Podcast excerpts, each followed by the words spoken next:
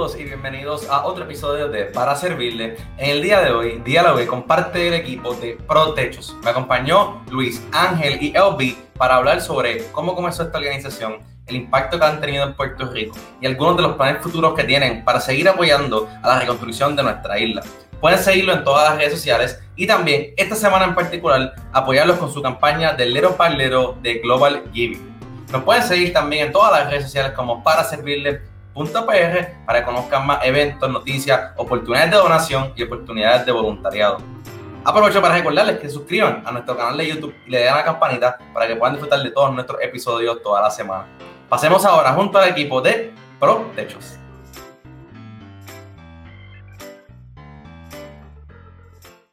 Saludos y bienvenidos a otro episodio de Para Servirle. En el día de hoy me acompaña parte del equipo de Pro Techos. Bienvenido a Para Servirle. Gracias. Gracias. Gracias. Antes de, ¿verdad? de comenzar a conocer la historia, su labor, me gustaría que si cada uno pueda dar una breve introducción de qué hacen en la organización y obviamente su nombre. Saludos a todos, mi nombre es Luis eh, René Marrero, eh, soy el director ejecutivo de la organización sin fines de lucro Protechos. Eh, llevo alrededor de dos años eh, colaborando con la entidad y mis labores principales son eh, trabajar con el desarrollo de la entidad y eh, asegurarnos ¿verdad? que la misión de Protechos eh, se cumpla en las comunidades que servimos. Hola, my name is Obi Cook, and I'm the director of operations at Protechos. Um, and I've been here since uh, February, and I'm um, really uh, excited for this opportunity. And um, yeah. Saludos, mi nombre es Ángel Sandoval, eh, trabajo con Protecho alrededor de dos años, eh, soy el Project Manager, me encargo de eh, facilitar el proceso de la reconstrucción de techo en todo Puerto Rico y pues ahí estamos trabajando con, la, con eso. Perfecto, gracias por, ¿verdad? por aceptar la invitación, por conversar conmigo este rato. As you see, we're going to have a little bit of English and Spanish. I'm sí. going to probably add subtitles so everybody can understand what's going on, but thank you for, for your time once again. Um, Antes de empezar a conocerle Protecho, la pregunta que siempre hago, ¿qué es para ustedes el servicio? Para nosotros el servicio es un acto de solidaridad. Eh, es de, la, eh, de los valores importantes de Protecho porque hacemos eh, servicio porque sabemos que hay gente en necesidad, sabemos que hay mucha gente que necesita de una vivienda segura y nosotros precisamente nos dedicamos a rellenar o mejor dicho, a, completar, ¿verdad? Eh, esos servicios básicos de vivienda que lamentablemente pues sabemos que hay miles de familias que carecen de mismo. Perfecto, perfecto. Con eso dicho, y tú has dado un poquito de, de pincelada, ¿no? De qué es Protecho, pero en Arroyo Bichuela, ¿no? ¿Qué es Protecho y cuál es su misión? Protecho es una entidad sin fines de lucro que nace justo después del huracán María por la rampante necesidad de eh, arreglar los techos, eh, como le llaman comúnmente los torlos azules, eh, y nace con una misión dual. Protechos capacita personas en las distintas comunidades que vamos impactando mientras vamos reconstruyendo los techos.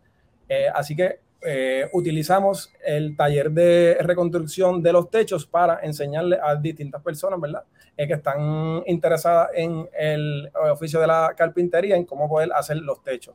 A largo plazo, lo que eso significa es que estas personas van a conseguir eh, un trabajo en ese, en ese oficio, porque mientras están con nosotros eh, entrenan, pero se les va remunerando por eh, ese entrenamiento y trabajo que nos van dando con Protechos.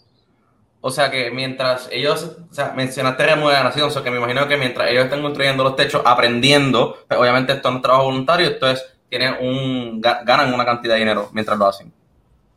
Sí, eh, precisamente esa parte del modelo es una que ha sido bien eficiente porque eh, a pesar de que sabemos que eh, tenemos una gran necesidad de hacer techo y es menos costoso eh, hacer los techos, ¿verdad? Con personas voluntarias, pero a largo plazo también sabemos que la necesidad va a seguir eh, sucediendo.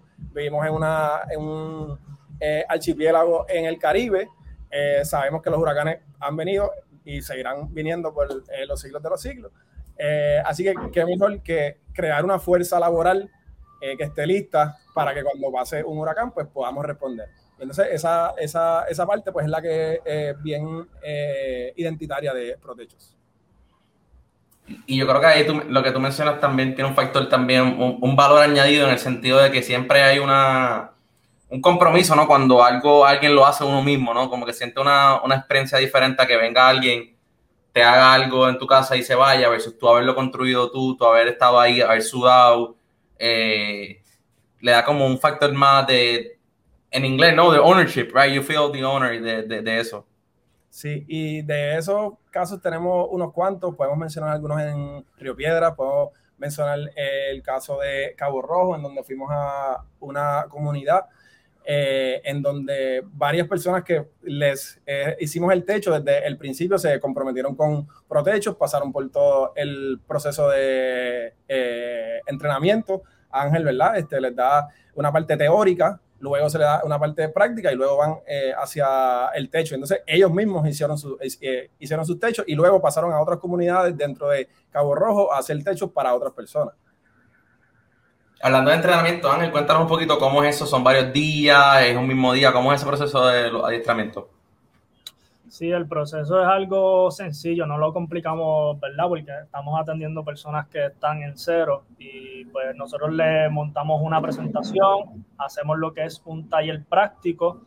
Eh, luego de eso nos aseguramos, ¿verdad? Que la persona haya entendido todas las facilidades básicas de la carpintería Luego de eso procedemos con él, con todo el equipo de seguridad, este, lo que son los arnés, casco, este, gafas, todo. Se le explica el, por qué es tan necesario.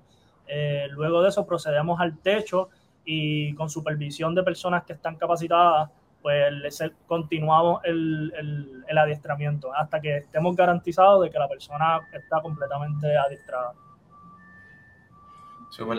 Me, gusta que lo, que dijiste, que es sencillo, porque a veces queremos adiestrar a la gente bien, nos vamos bien teórico y hay cosas, en el momento de emergencia también hay que actuar rápido y, lograr más impacto más rápido que necesariamente algo súper mega articulado.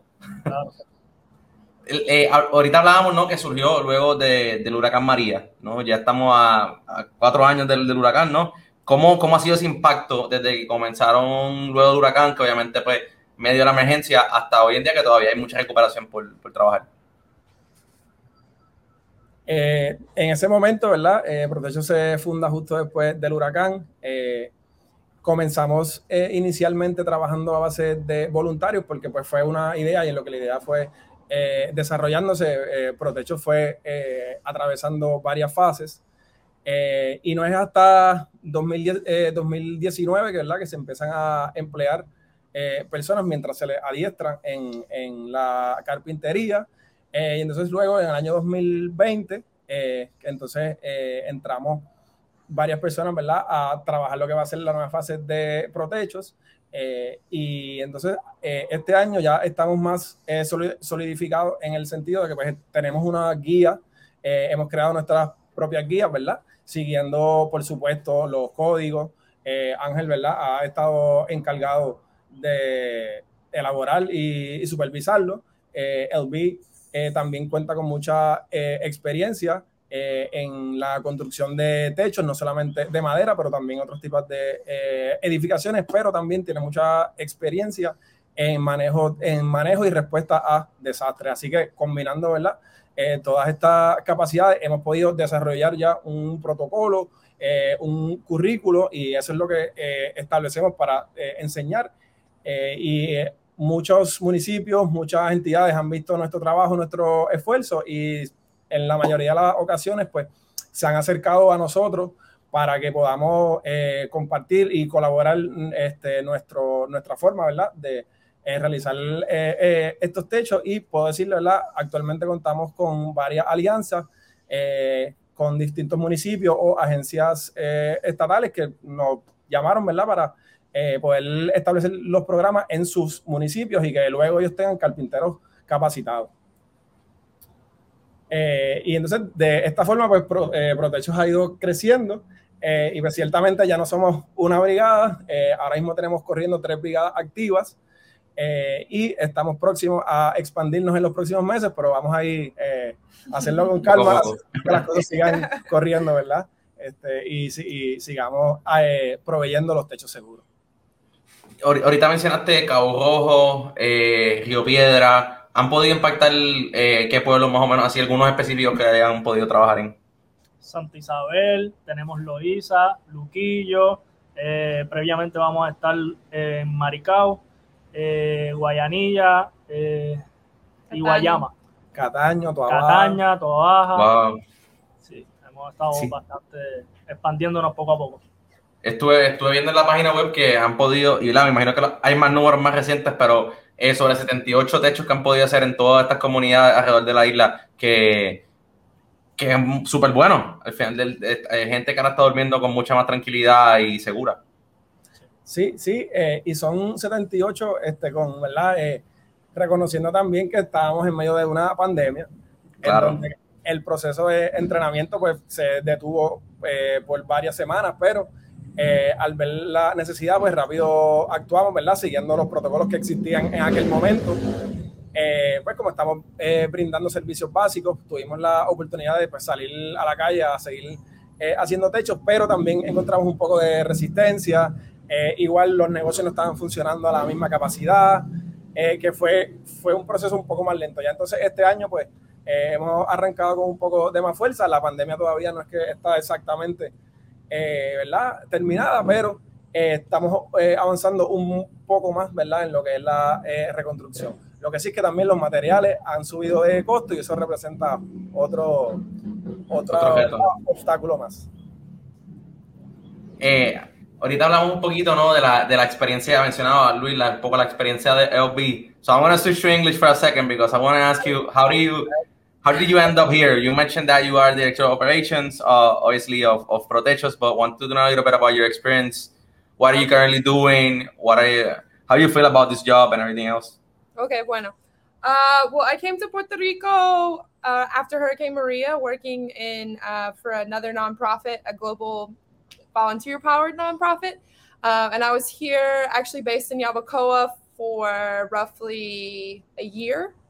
Um, and I went back to the States, and I just always felt like there was more work that I wanted to be a part of, um, especially on like a grassroots local level. Um, so I just came back with no idea what I was going to do, and then connected with Luis and was like, I have all these ideas. Like, you know, and he was like, okay, I'm going to figure it out. Like, just don't go anywhere. And so we, just, we kept talking for several months. And, you know, I wrote some documents and I was just like, okay, I really want this to work. And um, finally, I was like, I don't care what you pay me. I don't care what I do. I'm coming to work for Protechos. So I started out on the roof with Angel and the rest of the team um, and doing little things on the side, writing different protocols and working on marketing initiatives and different stuff like that. And then finally, it just worked out, and I was able to fully step into the operations position. Um, so basically, I work with, um, I work in marketing a little bit, in development a little bit, um, but also just on like developing standard operating procedures, making sure that we are running efficiently, that we are using all of our, um, ¿cómo se dice? Uh, all the all the things that we have, all our resources, all of our resources to the best of our ability. So making sure that we are, you know, um, using our donors' money the best that we possibly can, um, and just having the greatest possible impact. Um, and, as many places as possible. A lot of what we're doing right now is just looking down the pipeline to see how we can, you know, expand more and have a greater reach um, throughout the island and um, there's some big things on the horizon for Protechos, and it's really exciting. And I would I would wouldn't rather be anywhere else. So nice. That's that's awesome. That you started as a volunteer in the middle of the hurricane, in the middle of the crisis, and now you're here still helping other people. Um, when a lot of people went back and they did help, but they went back, and you're still here. So appreciate yeah. that. Yeah, of course. Cool. Um, so hablando un poquito sobre gente como EOB y otra gente que, ¿verdad? que ha venido a Puerto Rico, en la preconversación que tuvimos el otro día, eh, hablábamos, Luis, de que mucha gente de, de, Estados Unidos apoya a Protechos. ¿Cómo ha sido ese apoyo de personas de la diáspora o otras personas que han, que han dado apoyo a, su organización? Sí, pues en los comienzos de Protechos, casi todos los fondos provenían de personas individuales que donaban, ¿verdad? Eh, hacia el fondo de Protecho eh, y en los primeros dos años, por eso fue que también funciona un poquito a base de voluntarios, porque pues, estaba el dinero prácticamente contado para los materiales. Eh, y a través de las redes sociales, esta conexión ha sido bien poderosa. a veces uno dice, pues compartirlo, no, pero compartir nos lleva a que otras personas nos vean y podemos dar el ejemplo de una compañía de Seattle, Washington, que trabaja en eh, el área de salud. Eh, su, uno de sus motos o, de, o, su lema, ¿verdad? Es que eh, están ayudando a las personas sin hogar y entonces por las redes sociales querían ayudar de alguna forma a una entidad que todavía estuviera haciendo trabajos de reconstrucción a raíz del huracán y querían algo, algo que ver con, con techo, con vivienda y nos contactan por las redes sociales para apoyar precisamente la construcción de varios techos y este centro, ¿verdad? Que estamos eh, eh, hoy eh, haciendo el podcast. así que esa, esa conexión con las redes sociales, con las personas que nos siguen, ha sido bien poderosa porque ahora mismo el financiamiento completo para este centro fue gracias a precisamente la exposición que nos han dado en las redes sociales. Eh, y eh, en estos días también tenemos una competencia a través de otra plataforma, eh, lo estarán viendo en nuestras páginas y valoramos mucho ¿verdad? las alianzas que podemos hacer a través de esto. Así que siempre estamos buscando alianzas, siempre estamos desarrollando distintas colaboraciones porque creemos y valoramos mucho que no es solamente tener los recursos económicos, sino también eh, entre más gente uno eh, impacta, entre más gente sepa del proyecto, se identifica, eh, sabemos, ¿verdad? Que vamos a poder servirle mejor a los que más lo necesitan.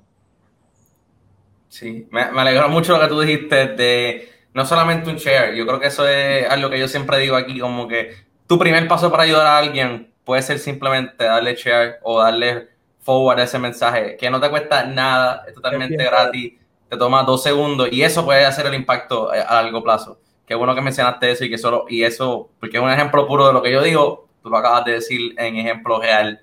Mencionabas el centro, sé que estaban eh, prestos para ya abrir eh, un centro no de adiestramiento eh, para todo este esfuerzo, no poder hacerlo más grande todavía y poder seguir apoyando a las comunidades. Cuéntame un poquito de, o cuénteme, quien, ¿verdad? quien desee, de sobre el centro, cómo comenzaron y cuáles son los planes. Sí, eh, como le dije, el financiamiento eh, viene a través de esta alianza, pero la parte del trabajo que hemos hecho aquí en el centro se la voy a dejar al Project Manager, Ángel Sandoval, que es el que tiene más detalles de cómo ha ido ese proceso. Eh, una vez nosotros entramos aquí a lo que es la facilidad de Casa Clum, que era un antiguo arquitecto, ¿verdad? Reconocido en Puerto Rico, pues hicimos el acuerdo con la UPR de Cinto de Río Piedra eh, nos instalamos, eh, hicimos lo que es una zapata eh, para poner lo que es el centro, que es el contenedor. Dentro, pues ahí está el storage, lo que es la oficina. hicimos el deck, porque aquí es que queremos hacer la clase como tal, los talleres, este, todas las reuniones, eh, también queremos involucrar a la comunidad, que la, que la comunidad venga aquí este, cuando tenga alguna necesidad o no necesariamente cuando tenga necesidad, sino que quieran compartir, que esto se sienta parte de la misma comunidad, este, que no es tan solamente, solamente hacer un taller aquí, sino que involucre más eh, como impacto a la sociedad. ¿Y cómo, cómo se sienten? O sea, ahora tienen un lugar, un centro, algo que comenzó hace un par de años brigada, hoy en día, ¿verdad? prontamente ya en un par de días van a tener un centro habilitado para poder dar cómo se sienten eh, al lograr ese milestone, como decimos en inglés. Sí, yo, yo creo que eh, es una de las de mis metas más importantes eh, y, ¿verdad? desde que Ángel y yo entramos hemos estado bien pendientes a tener un centro en donde podamos guardar nuestros materiales como, ¿verdad? Compañía que construye, pero también donde podemos entrenar.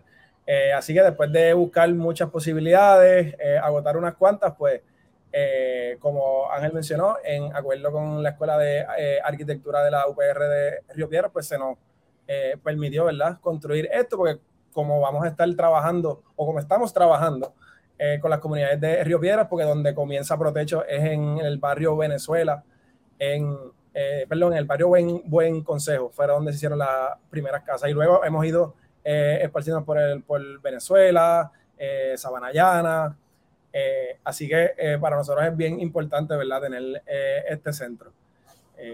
y también me siento muy agradecido, ¿verdad?, que contamos, ¿verdad?, con la experiencia de Ángel con la parte de madera y con la experiencia de LB, que tiene mucha experiencia también trabajando con los contenedores. Así que aquí tenemos un match made in heaven. Nice. A Dream Team, eso es lo mejor, colaboración, crear buenos poderes entre todo el mundo. Algo, ¿verdad?, que yo siempre quiero hacer a través de este espacio es que la gente también reconozca que a veces hay, a veces siento que vivimos una burbuja, ¿no? Y hay algo más allá del día a día, día a día, ¿no? De, de cada uno. Y María fue hace cuatro años, pero ustedes están todos los días trabajando en la reconstrucción de nuestro país. O sea que si la gente cree que nuestro país ya pasó María y todo está bien, está muy equivocada. Y me gustaría conversar con un poquito con ustedes sobre eso mismo. Tú mencionaste tres barrios de Río Piedra, área metropolitana, a cinco minutos de mucha gente.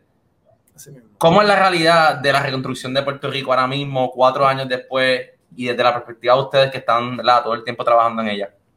Eh, yo voy a dar mi, eh, una anécdota rápido, ¿verdad? Yo sé que eh, todos tienen mucho que contar, pero mi anécdota precisamente es cuando Ángel empieza a trabajar con Protecho y él me trae esta preocupación, ¿verdad? En los primeros días que él empezó y me dice, Luis, ¿tú crees que en verdad hayan techo suficiente para nosotros estar eh, mucho tiempo haciendo esto.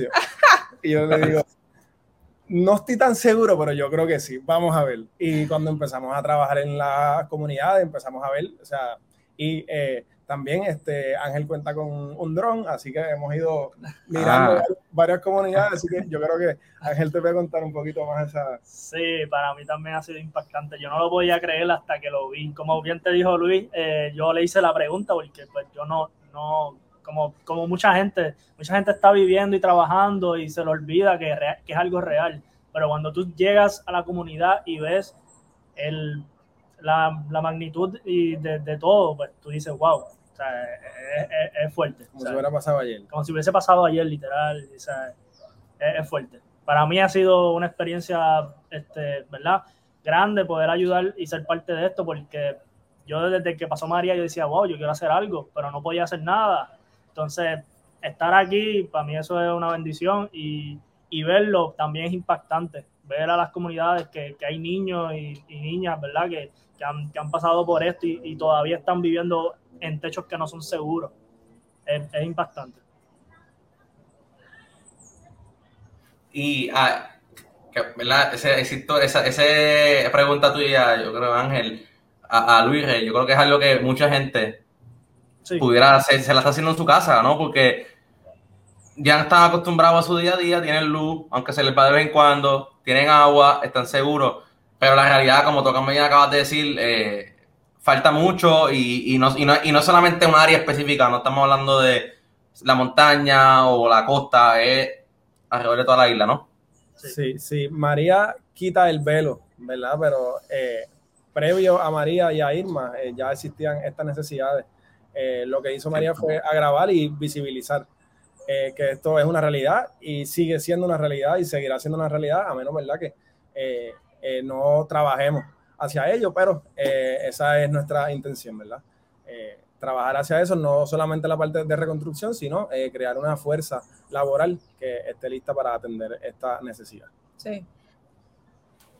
Y, y como bien acabas de decir, hay mucho trabajo que hacer me gustaría conocer un poquito de los planes a futuro. Hablamos del centro que ya, ¿verdad? Están ahí, ya, está abierto. Vamos a decir que ya ustedes están allí. Eh, pero a largo plazo, otros planes que tengan eh, para seguir, ¿verdad? Creando esa fuerza laboral para que podamos entonces estar preparados para cualquier emergencia y mejorar la calidad de vida de mucha gente. Sí, pues, eh, ¿verdad? Este centro precisamente va a ser el centro donde vamos a entrenar a todos estos aprendices.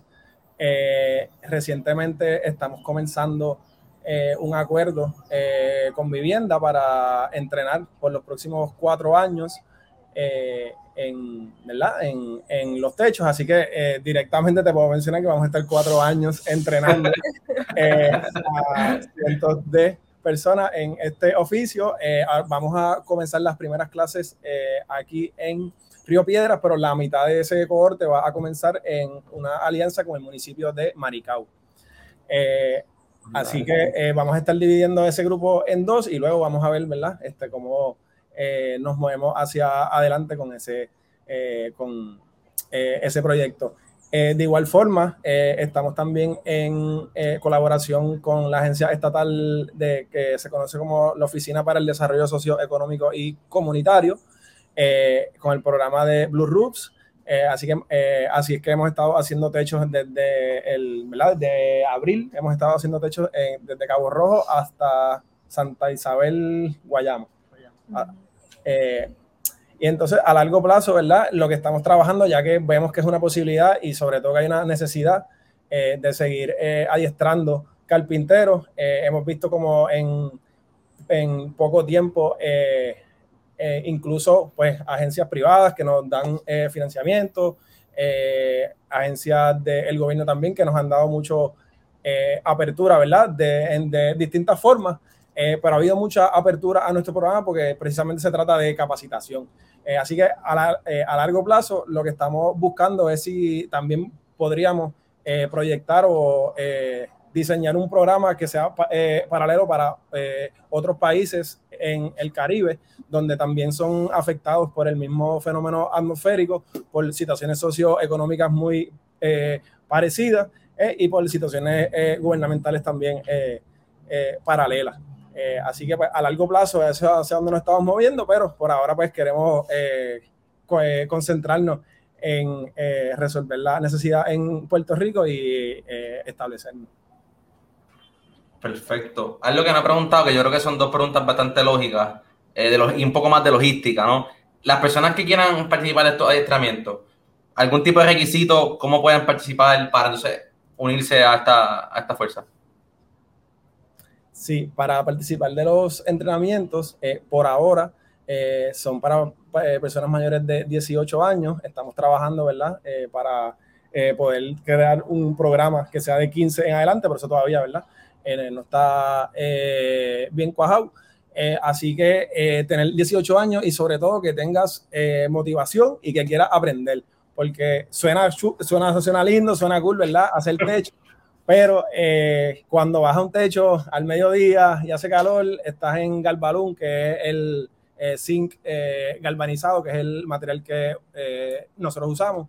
es difícil, es difícil y también tienes que estar bien presente, tienes que saber lo que estás haciendo porque estás en un techo, te puedes caer y un error haciendo un techo puede significar que ese techo no sea igual de seguro. así que es un, tienes que estar bien comprometido con aprender eso, pero aparte de eso, 18 años, eh, la mitad de nuestra fuerza laboral eh, son mujeres, eh, así que también hay, ¿verdad? Así que en ese sentido, que quieras aprender a hacer techo, eso es todo, básicamente. Y entonces del otro lado de la moneda, la gente que necesita un techo, ¿cómo pueden trabajar con ustedes para, me imagino que tienen que anotarse una lista, ¿cómo es ese proceso para personas que están, pueden escuchar esto o familiares de personas que necesitan, pues, necesitan este apoyo. Sí, eh, nosotros recibimos muchas eh, sugerencias de, con las mismas personas que, o sea, con las mismas agencias que eh, estamos trabajando, pero a través de las redes sociales, a través de la página web, vas a encontrar en nuestro email los números que nos pueden llamar. y entonces nos llaman y nosotros atendemos principalmente tres áreas demográficas. Uno es que en la residencia actualmente vivan niños, eh, que hayan personas con condiciones que las limitan para trabajar o que hayan ancianos eh, en la vivienda y que, claro, que sea su única vivienda. Eh, si cumple con esos requisitos, pues entonces entra ¿verdad? en el programa de reconstrucción de techos. Y no pedimos ningún título de propiedad, solamente que tenga el compromiso de vivir la vivienda por los próximos dos años. Estamos conscientes, ¿verdad? Que hay muchas personas que han heredado casas o por, pues, por, por desconocimiento, porque simplemente a veces las cosas son así ya.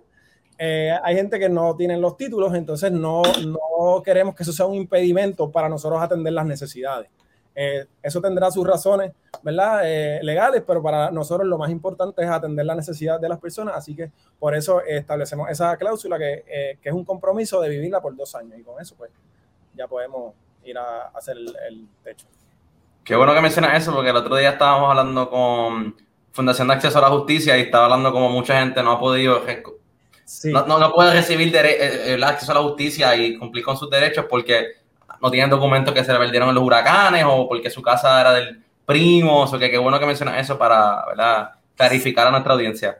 Lo, lo escuché y, y, pues precisamente colaborando con, con, ellos fue que... Ah, brutal. Fue que eso pues cuando empezamos en Protecho fue algo bien importante, fue que mira, no podemos estar viendo títulos porque esta es una realidad eh, y estaremos dejando fuera a las mismas personas que se quedaron fuera, eh, ¿verdad? Eh, que el, eh, otras agencias no lo, eh, no lo atienden por eso mismo. Así que eh, eso es algo bien importante para nosotros.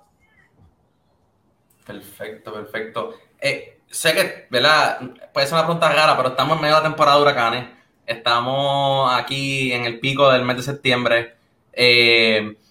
¿Algún comentario, recomendación que la gente debe tener en consideración durante este periodo? Eh, algún esfuerzo particular que estén haciendo de recaudación en este periodo que, que, las personas puedan ¿verdad? tener en mente. De, prepararnos para los huracanes, pues eh, nosotros estamos listos para cuando pase algún evento, ¿verdad? Así que si pueden tener nuestros números, eh, nos pueden llamar y nosotros vamos a salir justo después de, el evento, si sucede. lo otro es el estar preparado y sobre todo tomar en cuenta las experiencias pasadas si su casa no es resistente, pues las vidas humanas no se, eh, ¿verdad? Eso no se repara, las casas sí. Eh, eh, pero si puede asegurar sus casas eh, con los materiales, si, no, si, si, tiene dudas, nos puede llamar. Nosotros también podemos darle eh, recomendaciones. so, LB, you had some very important information to kind of close us out. So, if you can let us know where we can help out uh, protechos, uh, any efforts going on now, all the cool information to close us out. For sure.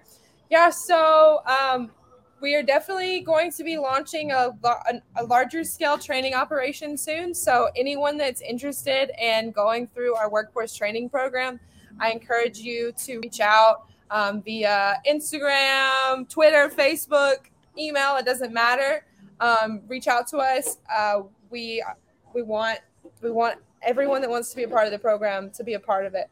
Um, and as well, we are launching a fundraising campaign next week to kind of help us tie up some loose ends here at the training facility. Um, we really need to secure our solar system um, because we have this beautiful facility and we need to be able to turn the lights on.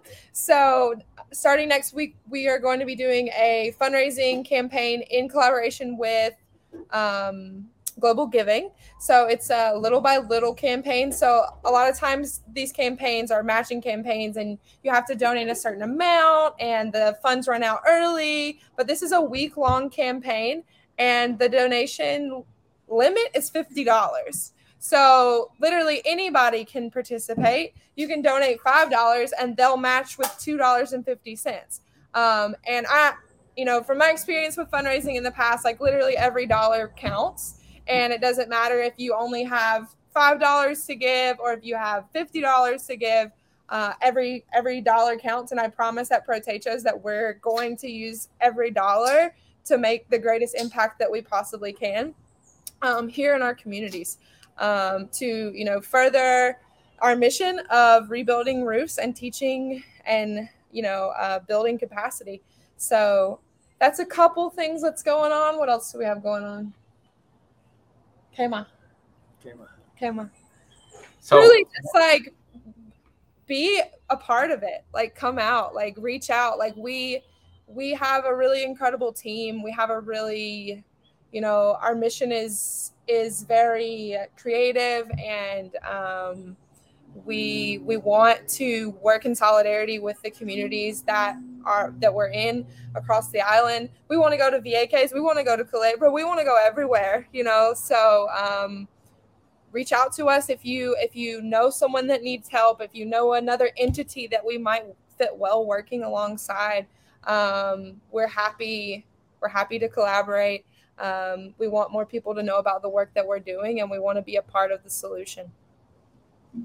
Perfect. Thank you for that. Um, so when this is actually going live, the little by little campaign is gonna be live as well. So if Okay. you're seeing this episode, you can go now and donate and help out Protechos. You got this week. It's easy. Um, we also have a video explaining how it works. So go ahead and help Protechos or any other organization that you might wanna ha- might wanna help. As you heard from them, every dollar counts. So vayan ahí y apoyan a todo el mundo con Global Giving y a Protecho en Little by Little.